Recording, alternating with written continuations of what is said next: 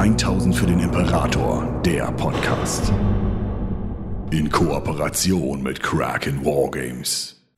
Hallo und herzlich willkommen zu 1000 für den Imperator. Mein Name ist Stefan und heute ist meine Frage, why is it cool? Warum sind Chaosdämonen eigentlich cool? Oder warum ist das Chaos an sich eigentlich eine coole Idee?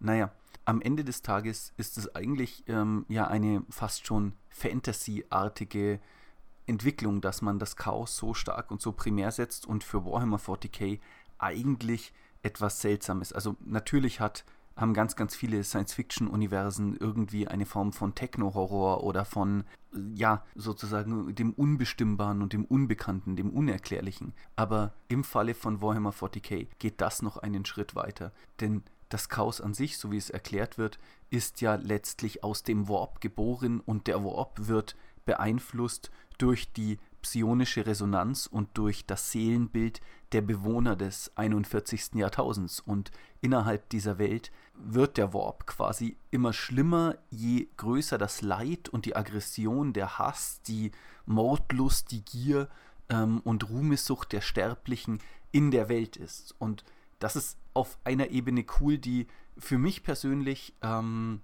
eigentlich eine ganz, ganz äh, spannende ist. Denn am Ende des Tages ist es ja auch so, dass die Seelen der Sterblichen, wenn sie denn dann sterben und ihre körperliche Existenz im 40k-Universum endet, in den Warp übergehen. Und natürlich sind da die Seelen, die da gar nichts mitkriegen, weil ihre Wahrnehmung nicht stark genug ist wie die der meisten Menschen, während eben auch die Seelen der Eldar zum Beispiel dabei sind, die eben sehr wohl nach dem Tod noch ein Wahrnehmungs- und ähm, Empfindungsbewusstsein haben.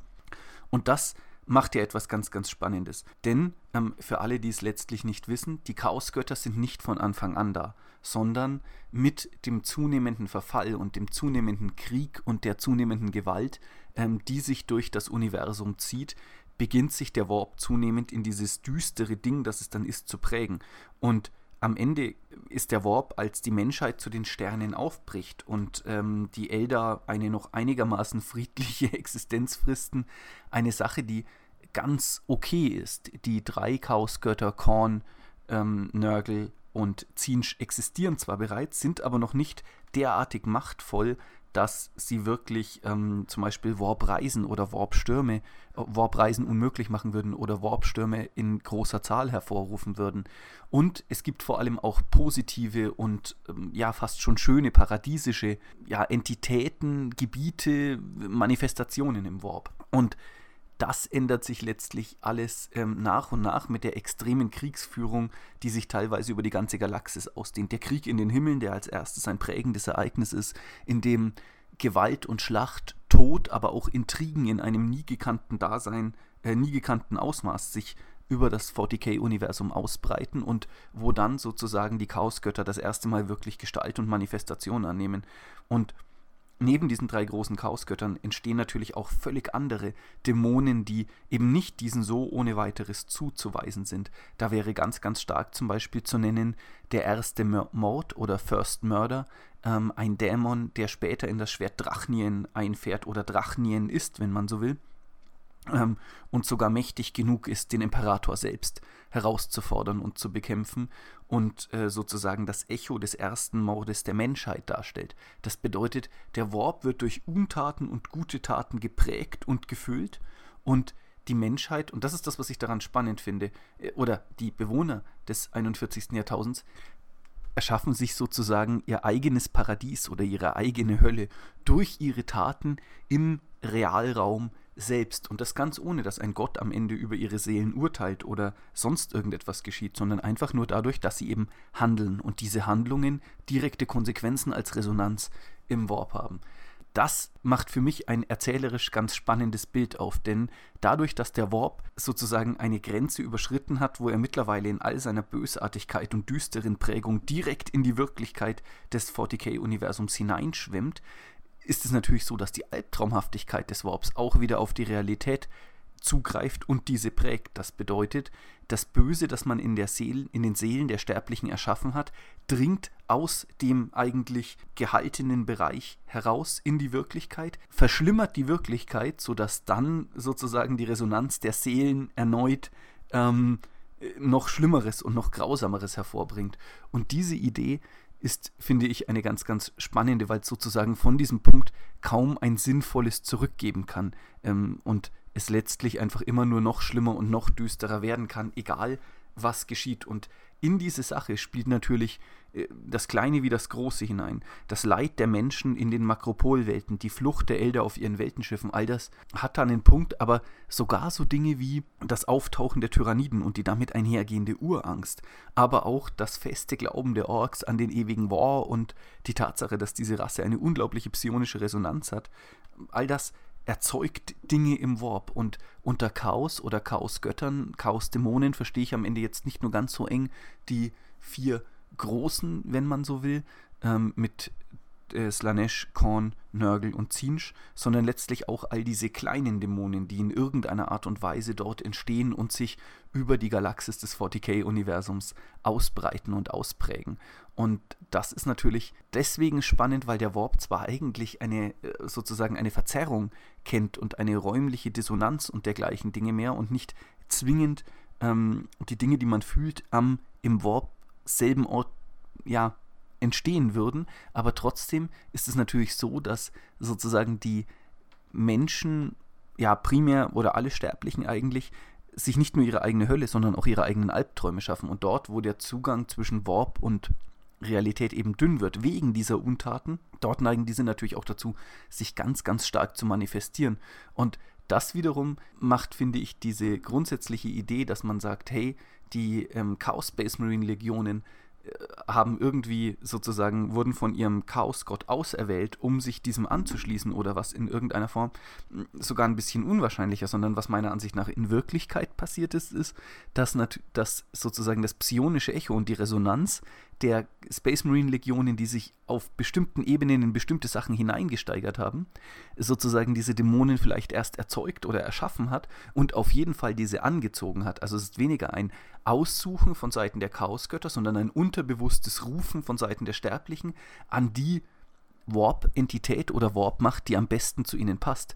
Und das wiederum erklärt zum Beispiel meiner Ansicht nach wunderbar, warum Kalbanda und äh, Korn so ein hohes Interesse an den Blood Angels haben, weil diese in ihrem Gemetzel und in dieser völligen Raserei, in die sie sich hineinsteigern, auch wenn sie das auf einer bewussten Ebene vollständig ablehnen, natürlich unterbewusst den Warp ganz, ganz stark in Richtung Korns, ähm, ja, Reich oder Korns Bedürfnisse prägen und diese um einen Aspekt erweitern. Und letztlich zwar eine Ehrenhaftigkeit in ihrem Verhalten ist, das aber ihre Handlungen deswegen längst nicht weniger schrecklich macht. Und diese komplette Sache ist eigentlich ein so derartig unverrückbares Naturgesetz, dass das, was der Imperator vorhatte mit der imperialen Wahrheit und dem völligen Abschotten der Menschen vom Warp, in dem Moment fast schon zum Scheitern verurteilt war oder zumindest sehr, sehr risikobehaftet war, indem er die Space Marine Legionen auf die Sterne losgelassen hat. Natürlich musste es Krieg geben, keine Frage. Die Menschheit hätte sich nicht anders vereinen lassen.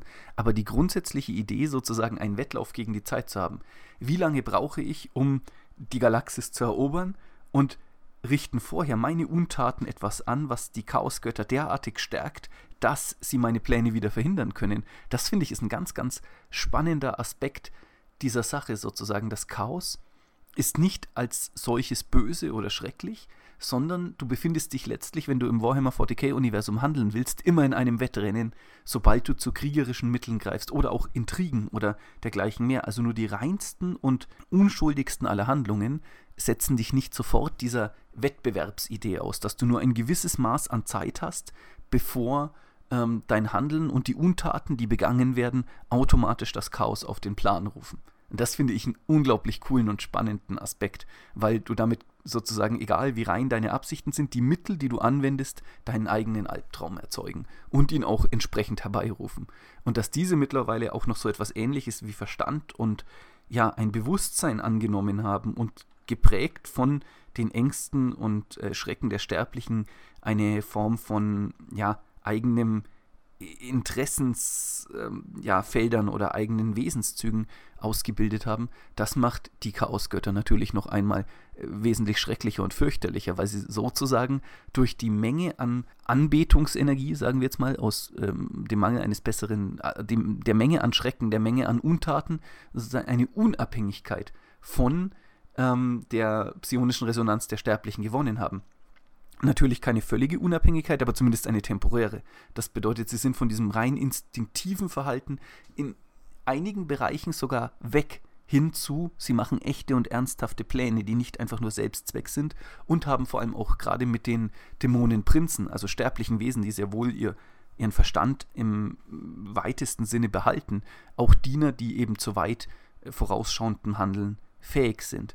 Und so ist quasi mittlerweile das Chaos aus einer beherrschbaren Macht, die man vielleicht sogar hätte bezwingen können, im Verlauf der Horus Heresy und im Verlauf des Niedergangs der Elder, eine Naturgewalt geworden, die zu bezwingen eigentlich kaum noch möglich ist. Gerade jetzt mit dem Ausbrechen der ähm, Cicatrix, Maledictum, Maledictum des großen Risses.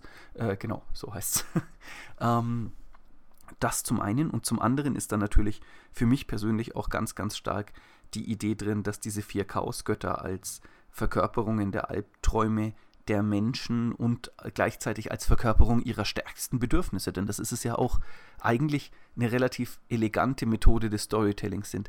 Es passt nicht immer ganz perfekt, das gebe ich gerne zu, aber so ganz grundsätzlich hat Games Workshop, da finde ich viel richtig gemacht, zu sagen, okay, wir haben einmal mit so Dekadenz, Ruhmessucht, völliger seelischer Verkommenheit, einmal mit Krankheit, Verfall und der Gier nach ewig wucherndem Leben, einmal mit Lüge, Betrug und ja, dem Streben nach mehr Wissen, nach Intelligenz, nach Handlungsmacht und zuletzt mit blanker Mordlust und blanker Raserei vier grundsätzliche Antworten, die man auf das Warhammer 40k-Universum geben könnte.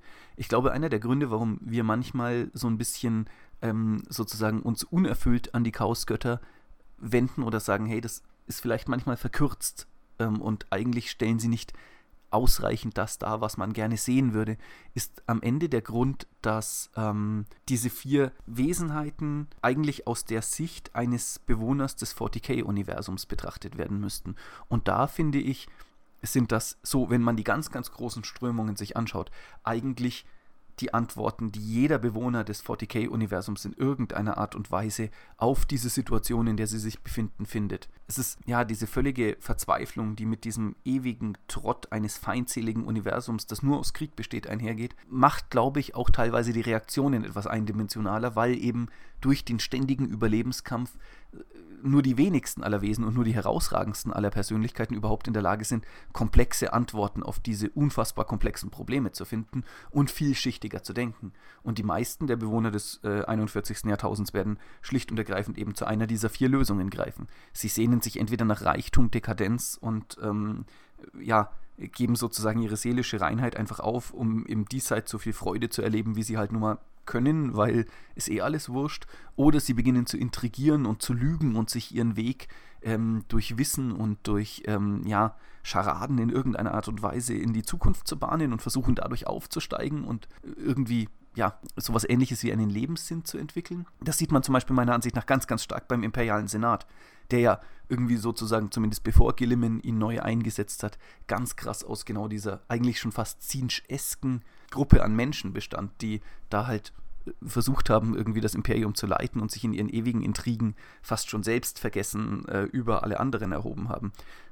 Das Nörgel ist da, glaube ich, alleine deswegen, ich habe neulich eine Statistik gesehen, dass er der machtvollste und auch zum größten destruktiven Handeln fähige Chaosgott ist. Und ich glaube, das stimmt natürlich allein deswegen, weil er halt am nächsten an der großen Masse der imperialen Bevölkerung dran ist. Ne? Diese ewige Verpestung der Luft, dieses Leben in den Makropolwelten, das hat einfach ähm, einen sehr, sehr verfallenden und auch krankmachenden Charakter, sei es geistig oder eben körperlich. Und insofern ist natürlich dieses ständige Leben mit Pestilenz und Verfall, mit körperlichem Siechtum auch etwas, was da ganz, ganz stark hineinspielt und eben genau der Wunsch daraus letztlich zu entwachsen. Und zuletzt ist ähm, ja diese, dieser pure Gewaltausbruch als Zeichen einer völligen Verzweiflung meiner Ansicht nach, der spricht für sich selbst. Ne? Das ist letztlich das, zu dem die ähm, Fraktionen des 41. Jahrtausends eigentlich fast immer greifen. Dieses völlig verzweifelte, äh, mein Leid ist zwar selbst vielleicht gigantisch und groß, aber am Ende schlage ich jetzt einfach um mich, um irgendwie noch äh, sozusagen meine Situation auch nur geringfügig zu verbessern und Diplomatie kann man irgendwie eigentlich schon fast vollständig vergessen. Was das Chaos für mich weiterhin extrem cool macht und sozusagen in seinem nächsten Schritt sind dann eben, dass hinter dieser extrem oberflächlichen Ebene von ja, ähm, den Chaosgöttern und diesen vier Richtungen eine tiefere Ebene von Storytelling liegt, die dann eben eigentlich alles denkbar macht. Der Warp ist als erzählerisches Instrument ein, ja, letztlich ähm, MacGuffin, das man so gar nicht äh, überschätzen kann, weil es einfach keine Grenzen gibt und im Warp nicht einmal das Undenkbare undenkbar ist sozusagen und dadurch einfach alles passieren kann. Man hat damit die Möglichkeit, alle möglichen Geschichten zu erzählen, sei es die von Inet auf der einen Seite oder eben dem Imperator als Gott auf der anderen. Aber dass im Warp weitere Entitäten entstehen, dass der Warp von eigentlich fast allen Rassen des 41. Jahrtausends, ich glaube, die einzige Ausnahme sind jetzt die Tau, aber es gibt natürlich auch, und die Necrons, ähm, aber es gibt natürlich auch ähm, andere Rassen, die, deren Beziehung zum Warp eben immer unterschiedlich ist und niemals genau gleich und dass diese alle Einfluss darauf haben und da durch den Warp verbunden sind oder eben durch den Warp getrennt, zum Beispiel im Fall der Sisters of Silence und das ebenfalls ganz, ganz starke Auswirkungen auf die Wahrnehmung der Personen hat. Das finde ich ist ein unfassbar spannender Gedanke, weil damit einfach eigentlich als Erzählung, wie man eben gerade gesehen hat an der, dem Roman Master of Mankind, ähm, ja, alles möglich ist. Dort wird sich gar nicht auf einen einzelnen Chaosgott konzentriert, sondern sozusagen auf diesen Dämon des ersten Mordes, der völlig frei erfunden ist letztlich. Ne? Drachnien gibt es natürlich schon länger, aber die Erklärung, wie genau dieses Schwert in die Welt gekommen ist, wie genau dieses Monster daherkommt und vor allem sein, in Anführungszeichen, Machtlevel, sind letztlich beliebig festlegbar von jedem Autor und können damit Story-Notwendigkeiten einfach nahezu beliebig folgen. Was ich persönlich als eine sehr angenehme und schöne Sache finde, denn dadurch entledigt man sich sozusagen ein bisschen dieser Innenwelt-Logik, die teilweise einfach Sachen aufzwingt, die man nicht mal unbedingt so dringend jetzt hören müsste oder bräuchte.